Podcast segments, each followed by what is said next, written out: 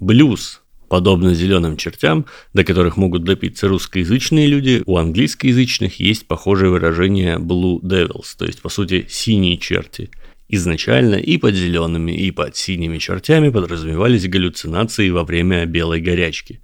Однако английское выражение Blue Devils со временем стало обозначать просто состояние грусти, тоски и печали и сократилось до блюз. В XIX веке так стали называть новый стиль афроамериканской музыки, достаточно грустный, из которого выросли современный рок, джаз, соул и попса.